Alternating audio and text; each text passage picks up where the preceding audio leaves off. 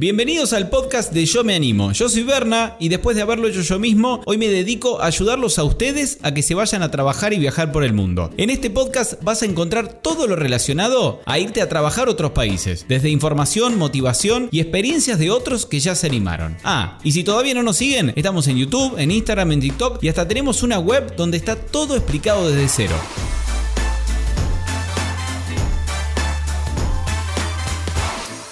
Buenas tardes a todos, ¿cómo están? Hoy en día vamos a tener una pequeña entrevista con Cami para que vean que hay mucha gente que está viajando, que está haciendo working holiday alrededor del mundo. Eh, soy Cami, tengo 29 años, soy de Córdoba, tuve 3 años en Nueva Zelanda y ahora este es mi segundo año en Australia eh, y la verdad que estoy haciendo un poco de todo. Un poco de todo. Arranqué por Nueva Zelanda en el 2018, arranqué con visa de turista, es muy difícil sacarle visa de, de Nueva Zelanda Sí. en cuanto a cupos y demás.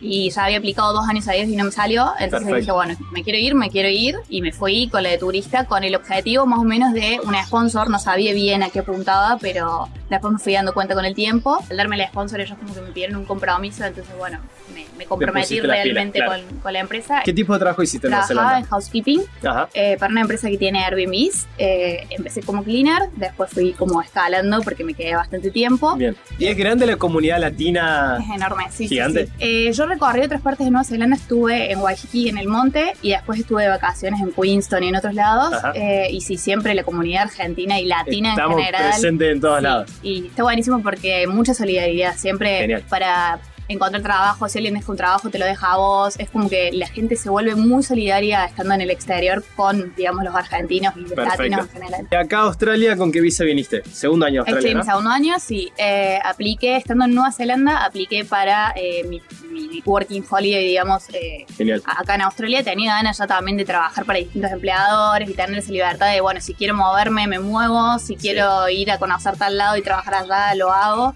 Así que rendí el IELTS en Nueva Zelanda y apliqué en el 2021 para venirme acá. Tuve, el año pasado llegué a Sydney y me fui para el norte y nos fuimos para Cairns. Y al toque empecé a trabajar en un hotel, también housekeeping, fiel seguro. Ajá, ya tenía ya tenía experiencia, experiencia. y fiel seguro. Y aparte agarré eh, por la tarde y noche en un restaurante que era mi primera experiencia. La verdad nunca había trabajado en un restaurante y fue un desafío. Sobre todo porque tenés que estar hablando inglés 24/7, el inglés Tratar con los clientes, Sí, estar sí, siempre sí. presentable, Sí, sonriendo. Sonriendo, tu mejor onda. ¿Y qué hacías en el restaurante? Estaba como cajera, eh, estaba como bartender, un poco de todo. Y también de moza, todo. Así que nada, fue una ¿Habías llevado tres platos previamente o no? No, no, Ah, aprendí ahí, ahí. aprendí ahí. Yo Bien. les dije que sí, experiencia un montón. Siempre. Me enseñaron todo, re buena onda, así que fue una experiencia también. De ahí, en realidad, cuando yo apenas llego a Cairns, habíamos aplicado a las minas con una amiga. Genial. Eh, la mayoría de mis amigos estaban en esa de aplicar a las minas y estaba bastante fácil por el tema del COVID, que no había tanta gente todavía. Había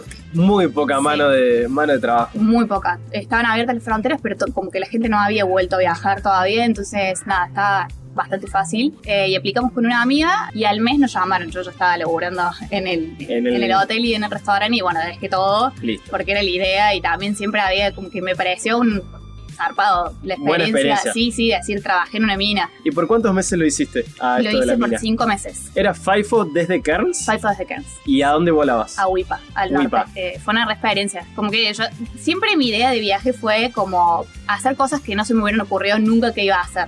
Tal y cual. que no sé si volveré a hacer. Entonces Perfecto. fue como... Es como es la edad, es el momento, Sí. es el lugar indicado y es una experiencia la cual te permitió ahorrar mucho. Sí, me permitió ahorrar un montón. ¿Hacías dos semanas de trabajo y una de vacaciones? Sí, dos. ¿Y la semana de vacaciones no. te quedabas generalmente en Cairns? Sí, me quedaba en Cairns, pero generalmente alquilábamos un auto, nos íbamos a recorrer. eh, Aprovechaban. conocí un montón, sí, el norte lo conocí un montón gracias a eso. Mira que. Contanos qué actividades hacías en la mina, cómo era el ambiente de trabajo también. Eran más o menos 700 empleados por eh, swing. El swing es el periodo de 14 días que trabajas, Sí. digamos. La mayoría eran australianos. ¿Y Había vos, latinos. vos volabas siempre con tu amiga? Sí, ¿Tenían los ah, mismos nos días pusieron en el mismo swing eh, y principalmente hacía housekeeping y todo el tema de common areas y esas cosas. ¿Y cómo era en housekeeping? ¿Era realmente cansador? O sea, eran 12 horas de trabajo por día. 12 horas, una de almuerzo, Sí. eh, cortábamos ahí la mitad y yo hacía eh, una semana estaba en housekeeping en el camp, a donde Sí. nosotros vivíamos, digamos, limpiando las habitaciones y esas cosas, y la otra semana en la mina limpiando oficinas de la mina.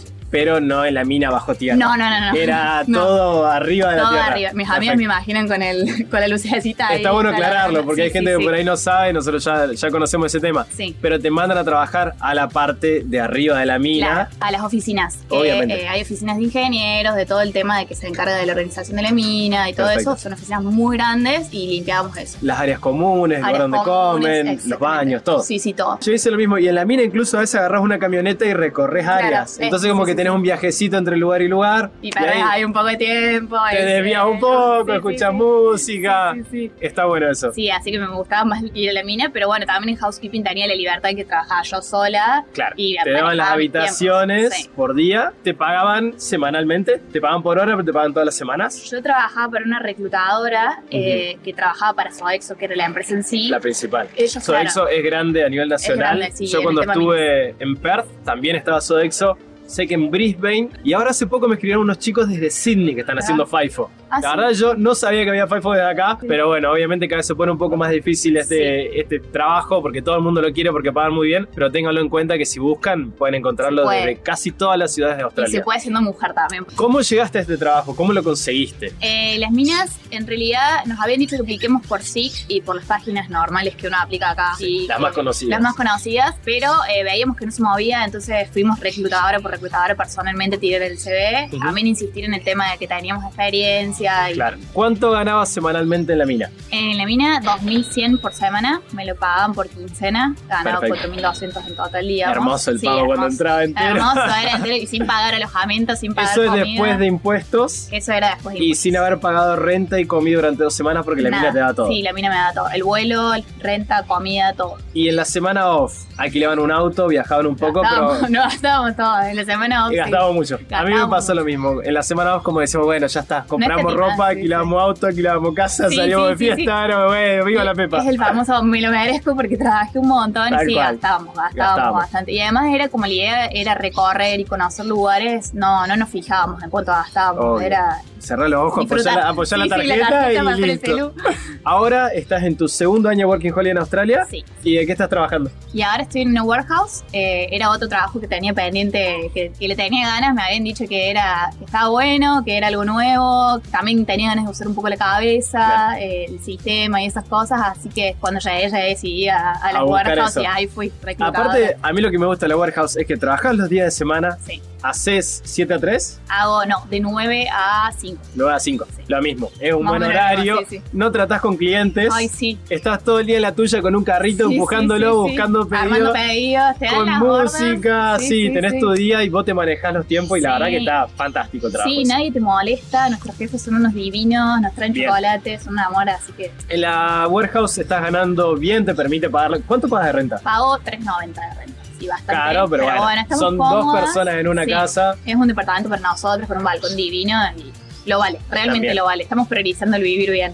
Genial. ¿A cuánto están de la playa acá? Un colectivo de diferencia de 10 minutos. Nada, 10 minutos. Nada. Y en la warehouse siempre haces 40 horas, te permiten hacer más, te cortan los shifts. ¿Cómo es eso? Hago 37,5 Ah, eh, claro. porque me descuentan los lunches.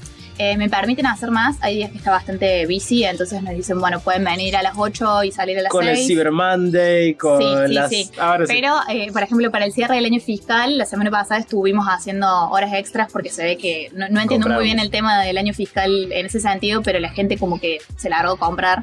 Obvio. Así que hicimos, sí, la semana pasada hicimos bastantes horas. ¿Y te dan cada tanto la posibilidad de trabajar el sábado o hiciste más horas en No, los días de semana? Los días de semana. Perfecto. Sí, te dicen, hoy estamos busy, si quieren mañana pueden venir de 8 a 6 o de 7 a 6, eh, y ahí haces 11, 10 horas y Perfecto. se nota en el facelift después. Es lindo. Sí, es sí, lindo sí, hacer un el- par de horas el, más. El overtime te lo pagan re bien. Bueno, te pagan de la hora 1 a la 8, o sea, simple, de la 8 a la 10, 1.5, Sí, me pagan, sí. uno punto y después de la 10 te pagan doble. Me pa- Nunca lo hice, pero sí, Ah. creo que te pagan doble. Sí, sí, Perfecto. sí, sí. ¿Cómo conseguiste el trabajo en la warehouse?